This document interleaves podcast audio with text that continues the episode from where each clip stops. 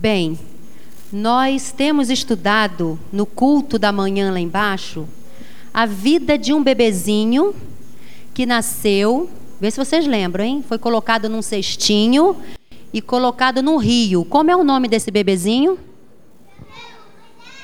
Moisés, muito bem.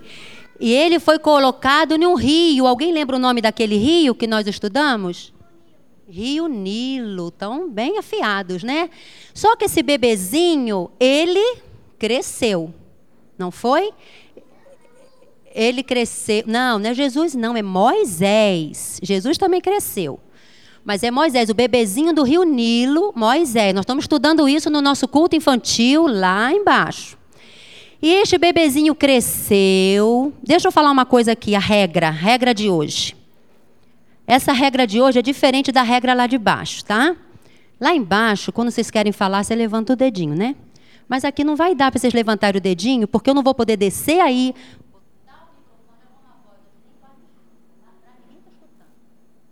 Então aqui não é a nossa salinha, onde a gente pode levantar o dedinho e falar. Então hoje vocês vão usar o ouvido, vão ouvir bastante, certo? E quando eu fizer alguma pergunta, aí todo mundo responde junto que fica forte, tá?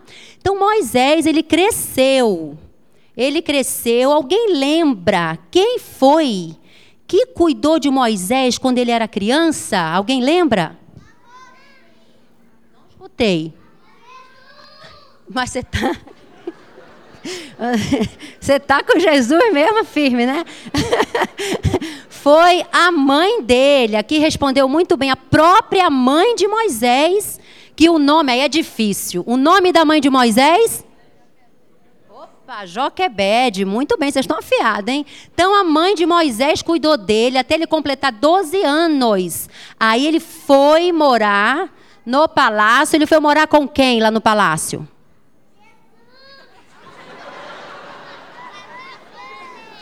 Isso, com a princesa, muito bem, com a princesa, filha do faraó.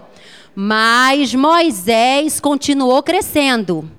E ele cometeu um crime, não foi? Ele não cometeu um crime? Ele matou o soldado egípcio. E por causa disso, eu vou precisar de algum ajudante aqui, ó, no primeiro banco. É, e por causa deste crime, ele teve que fugir. Não foi isso? Ele fugiu, ele cresceu, ele casou, virou um homem lá no deserto. E aí ele teve uma experiência. Alguém lembra qual foi essa experiência que ele teve? Pode falar.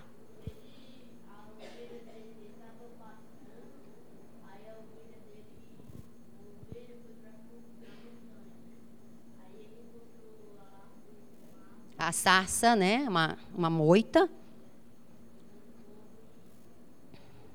Era Deus, né? Deus falando com Moisés, chamando Moisés para uma missão. Quem lembra qual é a missão de Moisés? Ah, peguei vocês agora, hein? Qual a missão de Moisés? Pode falar. Libertar o povo dele. Então Moisés voltou lá para o Egito. Mas antes dele voltar, vocês lembram que ele, ele chegou para Deus? Mas como que o povo vai acreditar? Como que o povo acreditar que eu falei com Deus? Aí Deus deu um sinal para ele. Qual foi o sinal que Deus deu para ele? Não, isso é depois. Não, o sinal, quando Deus chamou Moisés para uma missão para resgatar o povo, né, salvar o povo, ele falou assim: Deus, como que eles vão acreditar que eu falei contigo? Alguém falou aí? Isso o cajado, não foi? Ele pegou o cajado dele e jogou no chão. E aí, ó, o que, que aconteceu? Virou uma cobra, não foi assim? Virou uma cobra. E quando ele pegou de novo a cobra, a cobra virou o quê? virou o cajado de novo. Então, esse era o sinal para ele falar para o povo dele que Deus tinha chamado ele para uma missão, que Deus falou com ele, e assim vem toda a história. Né? Aí Moisés fala com Faraó para o Faraó deixar o povo ir. O faraó deixou, não foi? Deixou logo ir? Vocês estão tão quietinhos hoje aqui em cima, né? Que bom. É, Deus, o faraó não deixou o povo ir. Aí sim, viu? que veio as pragas que você falou. Veio as dez pragas, até que o farol não aguentou mais e libertou o povo.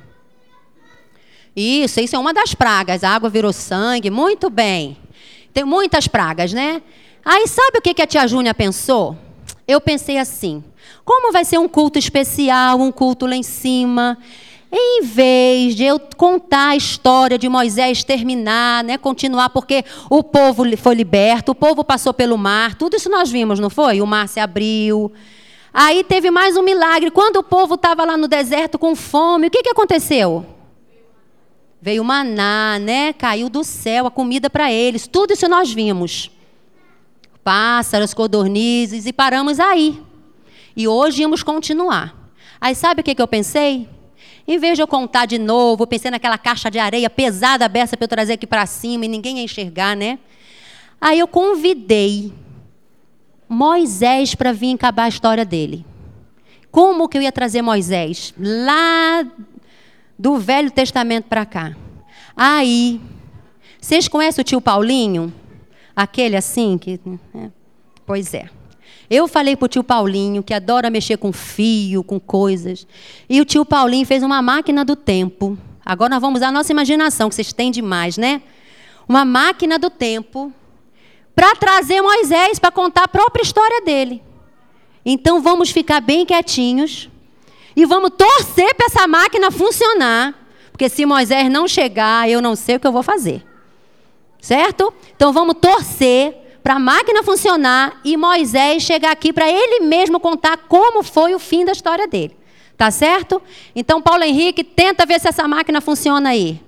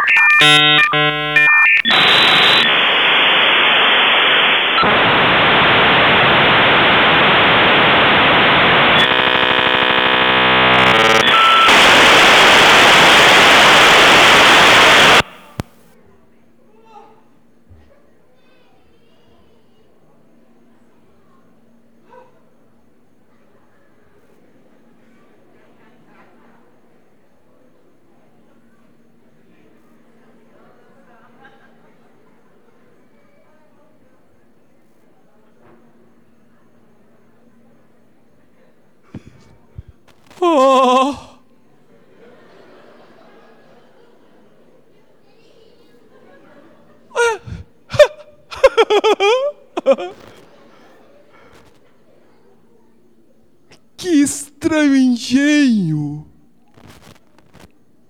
Eu estava com a minha cabeça reclinada, pensando como deveria ser o povo de Deus lá nos tempos futuros. De repente, me vi como que como que envolvido numa caixa. uma caixa. Muita fumaça, nublado.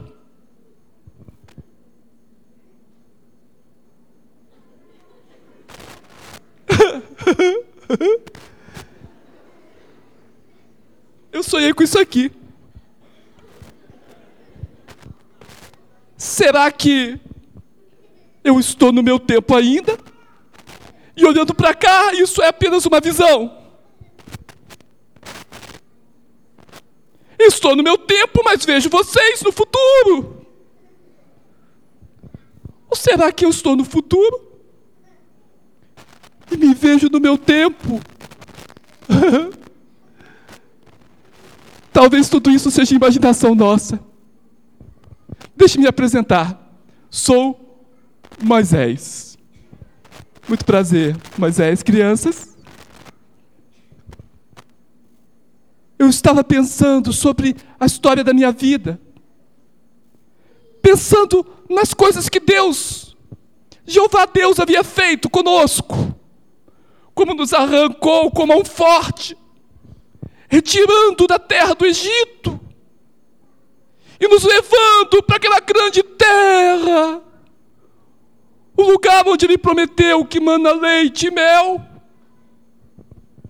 E na minha imaginação, de repente, me vejo envolto com vocês. Não vou perder a oportunidade. Sabe o que aconteceu? Quando nós saímos do Egito, quando nós buscamos um descanso para os nossos pés, Deus mandou que eu subisse no alto do monte.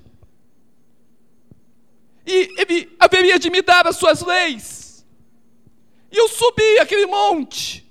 E chegando lá, eu contemplei pela coluna de fumaça do Senhor pelo tremor do próprio monte, do fogo que subiu. As dez leis do nosso Deus. Enquanto estava lá, alegre com a presença de Deus, aconteceu de eu demorar um pouquinho mais.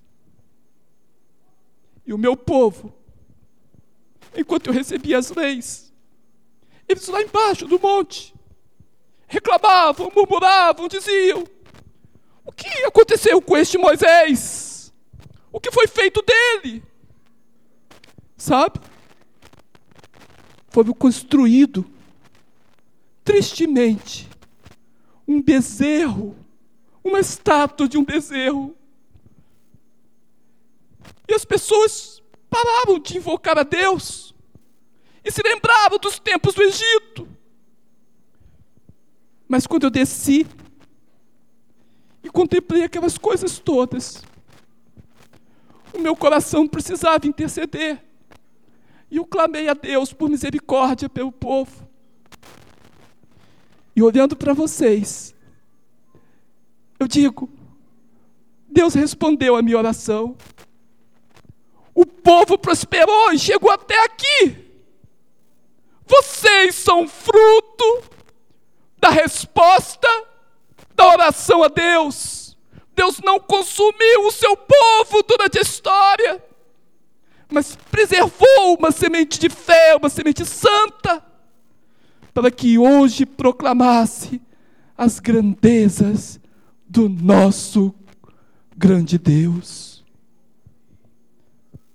Lá no meu tempo, lá no Antigo Testamento.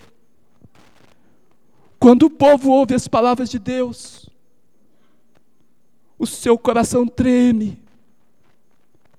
E eles louvam a Deus por tão grande livramento. Mas sabe, não se pode fazer a obra sozinho. Não, não, não se pode. Por isso, Deus trouxe para perto de mim o meu irmão Arão, com seus quatro filhos, Nadab, Abiú, Eleazar, Itamar. E ele junto comigo, eles cuidando do sacerdócio, puderam nos ajudar. Eu lembro de Bezalel, precisávamos de alguém trabalhando nas confecções das coisas, das roupas sacerdotais, do templo. Deus me deu sabedoria. Quantos aqui têm recebido dons de Deus? Quantos Deus tem chamado para o sacerdócio, para o cuidado das coisas do Senhor, para cuidar do templo, da administração das coisas do nosso Deus? Levante sua mão. Oh, oh, são poucos quero lhes dizer: um dia, um dia, o meu sogro veio me visitar. O nome dele é Jetro. Jetro, sacerdote de Midian, ele veio ver das grandezas de Deus, que Deus operava no nosso meio. E percebeu como eu me assentava para julgar o povo, para conduzir e contar as histórias do grande Deus. E ele estranhou o meu comportamento. Ele disse: ah, Mas, Moisés, que é isso que fazes? Você sozinho conduz todas essas pessoas? Você sozinho faz todo esse trabalho? E eu me disse: É, sento aqui, fico da manhã até o final da tarde. Porque o povo precisa ser cuidado. E Jetro me disse, o meu sogro, não é sábio o que fazes. Ó oh, Moisés, não é bom o que fazes. Olha para o povo, como eu estou olhando para vocês. Perceba neles pessoas capazes, pessoas que detestem a avareza, pessoas que amem a Deus e queiram fazer a obra. Nota os seus talentos.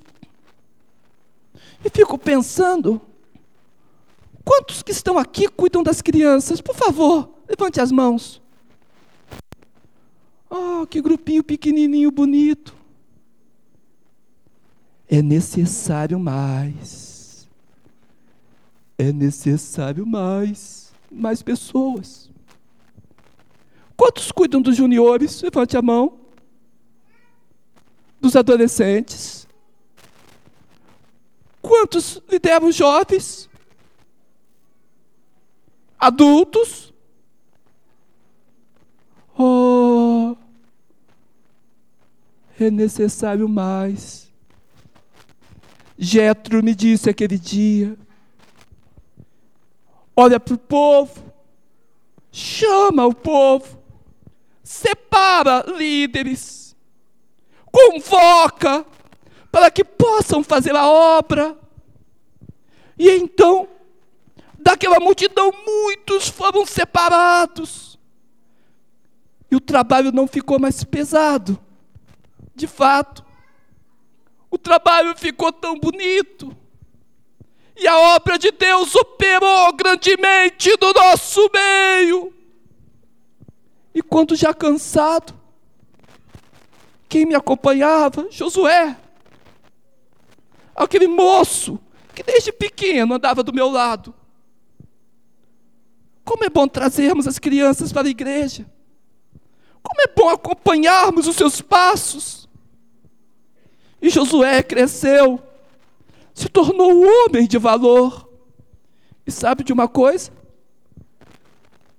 Josué liderou o povo para entrar na terra, porque Deus me disse: não você, Josué. E quando eu estava lá deitado, eu fiquei pensando, e talvez essa experiência esse estranho engenho. Talvez tenha a ver com esse meu pensamento. Eu dizia, ó oh, grande Deus, se na terra prometida entrará apenas a nova geração, quem mais entrará com eles? E no meu coração dizia, os Josués e os Calebes quero dizer a você nessa manhã. Eu não sei quanto tempo vai durar essa minha visão, mas talvez você seja a nova geração, ou talvez você seja um Josué e um Caleb. Feche os teus olhos, por favor. Quero interceder por você. Ó Deus, grande Deus do céu, Tu que é Deus de ontem, Deus de hoje, Deus de amanhã, Tu que controlas todas as coisas, Tu que sabes do passado e do futuro, as coisas que acontecerão, Tu já disses previamente. O Senhor sabe quantos precisam ser levantados com força e com poder. Quantos ungidos por ti. Tu queres usar toda esta congregação. A palavra que eu disse ao teu servo Josué: tomara que todo o meu povo fosse profeta. para falar das grandezas de Deus. Levanta hoje, Senhor, levanta os teus servos para ajudar, para ministrar e para levar esse grande povo para a terra que tu tens prometido. É o clamor em grande do, no nome do Deus Salvador. Amém e amém. Prezados e queridos irmãos, voltarei para minha caixa e dormirei de novo. Mas digo a vocês: levantem para fazer a obra. Deus vos preservou até essa data para seres relevante para o teu tempo e para levar essa grande obra adiante, porque Jeová Deus conta com você. Vou voltar para a caixa. Caixa. Caixa.